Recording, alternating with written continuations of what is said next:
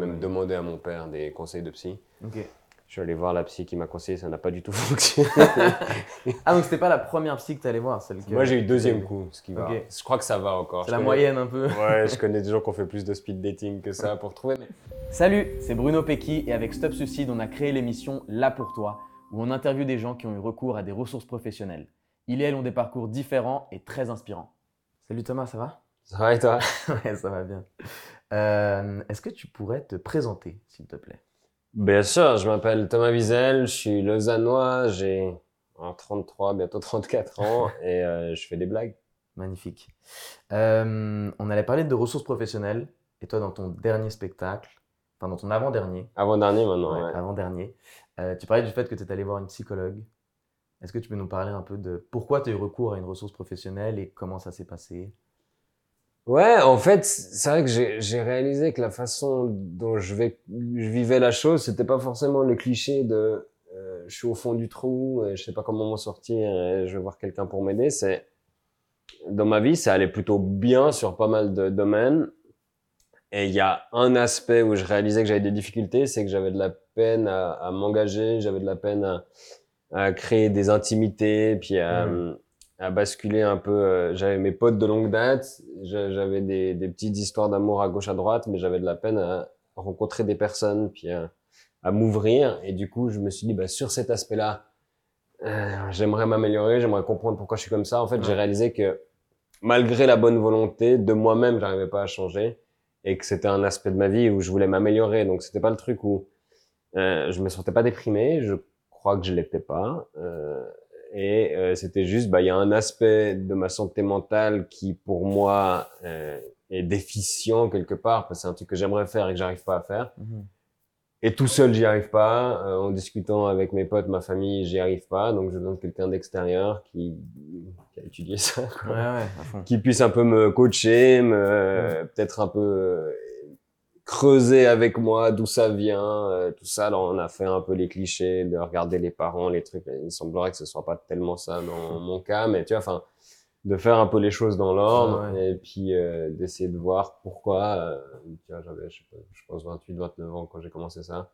Pourquoi à cet âge-là, j'étais face à, à cette impasse-là. Donc c'était à la base sur un point un peu précis que je suis allé voir, et puis Ouais. après j'ai j'ai fait ça euh, une fois par semaine à peu près pendant euh, deux trois ans, je crois. Donc, Ok. On a élargi sur pas mal de choses. Après j'étais en couple, donc après c'était en plus l'occasion de De d'appliquer. tester Bah, euh, les trucs.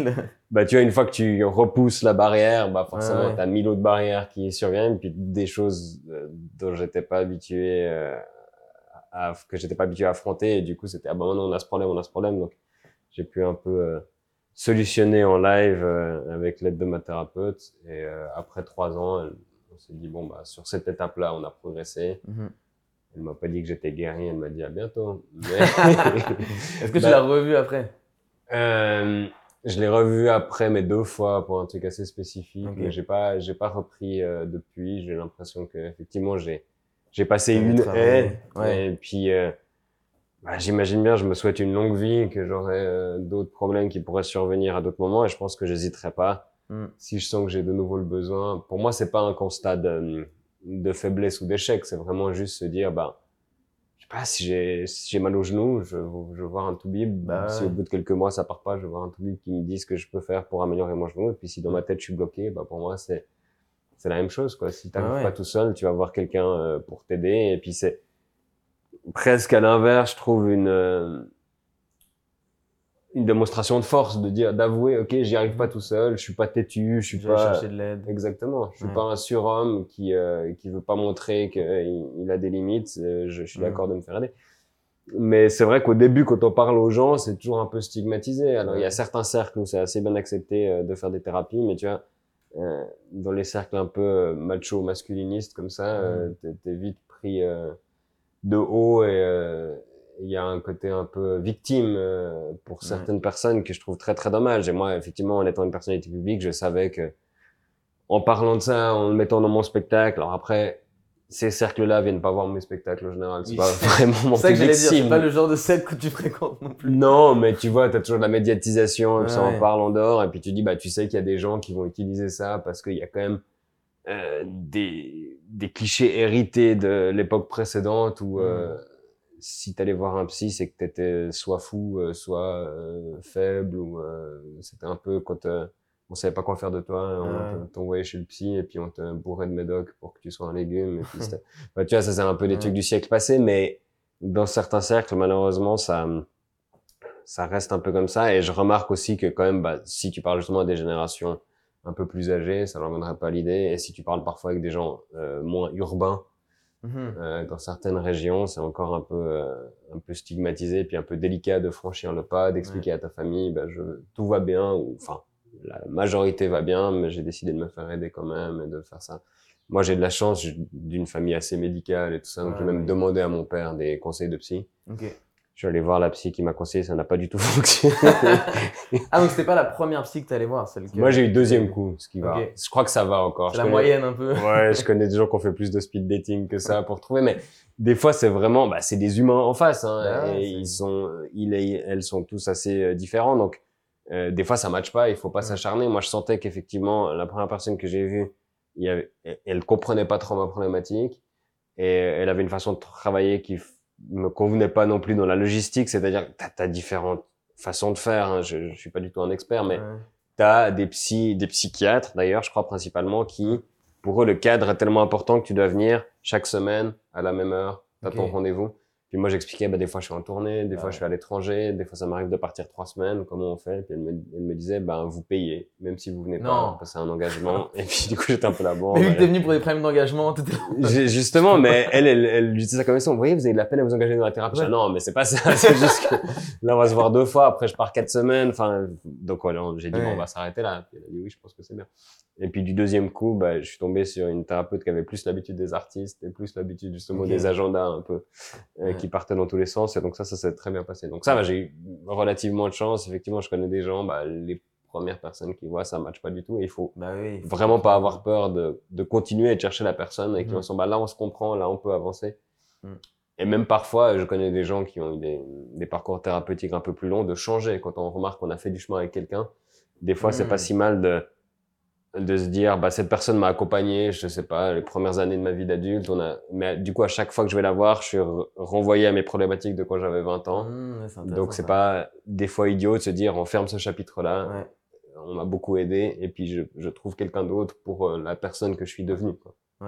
Et ça, c'est un truc que tu devrais faire parce que des fois, il y a- il y, a ce truc-là où si tu as fait plusieurs années de thérapie avec la même personne, tu te dis, bah, je vais pas reprendre quelqu'un pour réexpliquer tout, pour truc, pour tu vois. Tandis que si tu connais la personne, typiquement, où, toi tu te disais que la personne qui t'a aidé, euh, la psy que tu voyais il y a 4 ans, tu devrais bien la revoir si jamais pour des trucs spécifiques?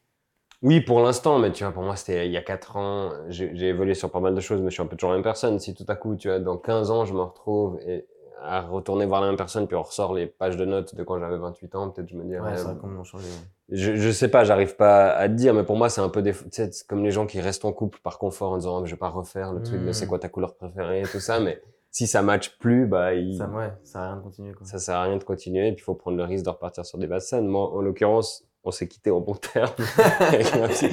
c'est important aussi. Vous voyez de temps en temps. Euh, ben, on habite. vous êtes revus, vous êtes revus. Je l'ai fois. vu de loin, elle m'a pas Oh, vu. Et, et je l'ai vu une fois à un autre spectacle parce qu'elle suit d'autres artistes. et puis j'ai dit bonjour comme ça. Mais à Lausanne, oui, on va se croiser euh, fatalement. ouais, et pour moi, il n'y a pas de problème. Mais elle, elle m'avait parlé justement que c'était important de réussir sa rupture. Avec la. thérapeutique aussi, ouais, Ouais. parce que c'est- c'est quand même un truc, une habitude, un rendez-vous euh, Ouais. régulier dans ta vie. Et puis du coup, le moment où tu arrêtes, c'est important de d'avoir une ou deux séances où justement tu discutes de ce que tu as fait, de machin, de on s'arrête là, il s'est ouais. passé ci, il s'est passé ça, et puis de pas avoir ce truc justement où t'es gêné de revoir ta psy Bah ou des ouais, trucs ouais, comme ça. Donc c'était un élément qui était assez intéressant. J'ai eu des séances de rupture avec ma psy où on a fait un peu le bilan et puis on s'est- elle m'a demandé bah, si on se croise dans la rue, est-ce que je vous dis bonjour? Non. Bah c'est des choses. Moi je trouve assez professionnel de demander, tu vois, parce que je pense qu'évidemment, il y a beaucoup de gens qui vont voir euh, des professionnels et qui ne le disent pas ou qui Ouais. le gardent un peu pour eux. Puis du coup, tu vois, ils sont avec leur femme, ils croisent la thérapeute, ils doivent expliquer qui c'est. ah, ouais, ok. Donc j'ai trouvé assez professionnel. Alors moi, j'ai dit, euh, bien évidemment, vous pouvez me dire bonjour. Elle était venue voir ton spectacle? Elle était venue, le précédent, elle l'a vu, ouais, bah, notamment parce que je parlais d'elle dedans et de notre euh, parcours. Donc je l'avais invitée et en retour, elle m'avait offert une séance. Oh. ce qui valait beaucoup plus cher que, que deux billets de spectacle. Mais euh, oui, oui, elle était venue. Après, c'était la période Covid, donc au moment où je l'ai invitée et le moment où elle est venue, je crois qu'il y a eu peut-être un an et demi. Et du coup, on avait encore plus Ouais, progressé. Donc, ce dont je parlais dans le spectacle, c'était surtout les débuts et les trucs. Donc, il y avait déjà pas mal de recul. Mais c'était rigolo aussi parce qu'elle est venue avec un, un confrère à elle qui était spécialisé. Parce qu'on se demandait à cette époque-là si j'étais sur le spectre euh, de troubles autistiques. Mhm. Elle, elle me disait que non. Parce qu'il y a pas mal de gens de mon entourage qui me le disaient, Ouais, machin, et tout ça. Donc, je me suis dit, bon, bah, au lieu de faire des blagues là-dessus, on va essayer d'aller voir pour de vrai. Mhm. Et au, au bout d'un moment, elle me disait, je pense pas, parce que si, parce que ça. Puis au spectacle, elle est venue avec un spécialiste de ça. et donc après le spectacle, je crois qu'ils ont débriefé de s'ils ont aimé le spectacle et de si j'étais autiste. Oh mon dieu. Et lui, c'était quoi son. Et lui, il a dit que non aussi. Ah, ok, ok. Donc deux opinions disent que non. J'ai- décidé de m'arrêter. Ok. Mais moi, je trouve super intéressant ce truc de à quel point tu as eu recours à, à la thérapie, à ces ressources professionnelles-là, mais avec beaucoup de, de recul aussi, tu vois, et de, de prévention, de pas te dire c'est en réaction à quelque chose qui s'est mal passé dans ma vie, et c'est juste quelque chose de ah, je me rends compte que j'ai besoin d'aide sur ce point très spécifique qui est l'engagement, et tu vas pour ça, tu vois. Donc, euh, donc ça, je trouvais, ouais. Ouais, mais c'était aussi, tu vois, j'arrivais à un âge où euh, tu verras dans quelques années, t'as as tous tes potes autour de toi qui évoluent, tu vois, il Ouais. commence à y avoir beaucoup de mariages, de naissances, de trucs, et puis moi, effectivement, je me sentais un peu dans, toujours dans les mêmes schémas de, de ce que je vivais de 20 à 25 ans. Et puis je réalisais qu'en fait, c'était, quand tu répètes plusieurs fois la même chose sans faire exprès, tu dis, ah merde, ça, je pense qu'il y a des trucs qui, Ouais, qui se font malgré moi. Et, et pour moi, la sensation de ne pas être en contrôle de ce que je vivais, c'était ça qui m'a, qui m'a angoissé. Hmm. Et comme tu dis, c'est pas un truc où c'était euh, un événement qui a fait se mal passer, mais c'était une succession d'événements où je me dis, bah, avant de me réveiller un jour à 50 ans et d'être là, putain, ça fait 30 ans que je fais la même chose et, je me suis jamais fait aider, bah, je vais essayer de, avant que ce soit trop tard, avant que les trucs soient Mhm. trop ancrés euh, dans des habitudes. parce que J'ai l'impression, enfin, je- je- j'espère encore qu'on peut s'améliorer à 50, 60 ans, mais que plus on prend les choses tôt, moins on a eu Mhm. le temps aussi de, de, de, de, de se figer dans nos, dans nos certitudes. Mhm. Donc euh, là, j'étais déjà adulte, mais pas Ouais. encore euh, borné, je crois. Et pour moi, c'était le bon moment, en tout cas. Ouais. Mais il faut dire aussi que dans mon entourage, on m'en parlait depuis un petit moment aussi. Mais j'avais des Ok. potes sous le couvert de la blague qui me disaient va voir un psy. Et puis euh, j'étais là, ouais, non, pas tout de suite. Enfin, c'était toujours un peu, je me sentais pas tout à fait prêt, tu Ouais. vois. J'étais- Je me disais, ouais, alors pour l'instant, je j'ai pas envie de faire ça. J'ai encore Mm. d'autres, trois autres trucs qui sont ma priorité. Puis un jour, j'étais là, non, maintenant, il faut que tu bosses là-dessus. C'est Mm. ça. Donc tu dois t'occuper maintenant. Mais c'est pas un truc qui est sorti de nulle part. Je sais que quand j'en ai parlé aux gens, genre, ah, maintenant, je suis, je vois une psy, on m'a dit, ah, enfin. Ok, c'était pas le choc, c'était pas quelle surprise. Bah, je pense que personne n'est parfait, mais que dans mon, dans mon cas précis, les gens, ils voyaient C'est effectivement qu'il y avait des trucs où euh, je- j'étais bloqué. Quoi. Et concrètement, cette thérapeute-là et cette thérapie, comment elle t'a aidé au quotidien dans ce problème? Parce que c'était tellement spécifique. Et est-ce que ça t'a aidé peut-être? Ouais, alors je pense que ça m'a ça m'a aidé déjà rien, que des fois de mettre des mots sur les choses, de euh, dédramatiser. Tu sais, des fois c'est des trucs un peu tabous de dire j'arrive pas à tomber amoureux, machin. Tu Ouais. c'est c'est pas euh, la conversation que tu arrives à avoir avec des potes en deux bières euh, quand tu Ouais. regardes un match de foot. Donc il y avait des trucs un peu de, de voir quelqu'un pour ça, ça, ça Ouais. permet aussi de te dire bah ok là pendant une heure j'ai le droit de parler de ça. euh, en tant qu'humoriste, des fois, on a aussi le truc de, il faut rendre ça drôle tout le temps. Mm, Tu T'as pas mm. envie de faire chier les gens avec ton bagage émotionnel. Mm. Et là, je payais quelqu'un pour porter ce bagage avec moi. ce qui veut pas dire qu'on rigolait pas. Mais du coup, ça, ça m'a effectivement beaucoup aidé. Et puis, on est revenu un peu dans mes histoires passées, euh, mes ruptures passées, pour voir s'il y avait un peu des trucs. Puis effectivement, dans, dans chaque histoire, il y avait peut-être un peu des petites choses qui s'étaient mal passées, que j'avais pas tout à fait processé, encaissé. Puis en détricotant tout ça, on a quand même fait l'histoire familiale aussi, le divorce des parents, tout ça. Ça, je Mhm. pense que euh, dans notre génération, on est beaucoup à avoir vécu ce genre de choses qui ont un impact après sur nos relations à nous. Mhm. Et euh, avec tout ça, je dirais pas qu'en un claquement de doigts, j'étais guéri, mais j'arrivais à, à voir où s'accrochait, puis au lieu de fuir, à aller se focaliser, de dire bah ok là je sens qu'il y a un blocage, on va en parler, en parler aussi avec la, la fille avec qui je vivais les trucs au lieu de, de la mettre à distance. Et puis euh, effectivement depuis j'ai pu vivre des choses un peu euh, un peu différentes. C'est pas une solution miracle. Je me marie pas la semaine prochaine. euh, Ah bon? non, euh, tu serais au courant. Mais euh, j'ai dépassé le stade auquel j'étais bloqué et, euh, et ça je suis je suis hyper content. J'ai vécu des choses euh, dans ma vie intime que je pense que j'aurais jamais pu vivre si j'avais pas franchi le pas euh, de me Hmm. faire aider. ouais. Et ça a été difficile ou pas? Ben, j'avais tellement envie que je, je savais dans quoi je m'engageais. Elle m'avait beaucoup averti au début, genre, mais vous savez que si on ouvre ces, ces trucs-là, bah, il y a aussi, parce que moi, je m'étais un peu fermé émotionnellement dans les deux sens. C'est-à-dire que j'avais pas de grosses émotions, de coups de cœur, de machin, mais j'avais pas non plus de chagrin d'amour, j'avais pas non plus de Mhm. grande tristesse, j'étais, c'était un peu le calme plat. Donc, elle m'a averti de dire, bah, si on ouvre la porte à l'un, on ouvre aussi la porte à l'autre. Donc, vous allez aussi pouvoir être au fond du bac, avoir des Ouais. grosses émotions.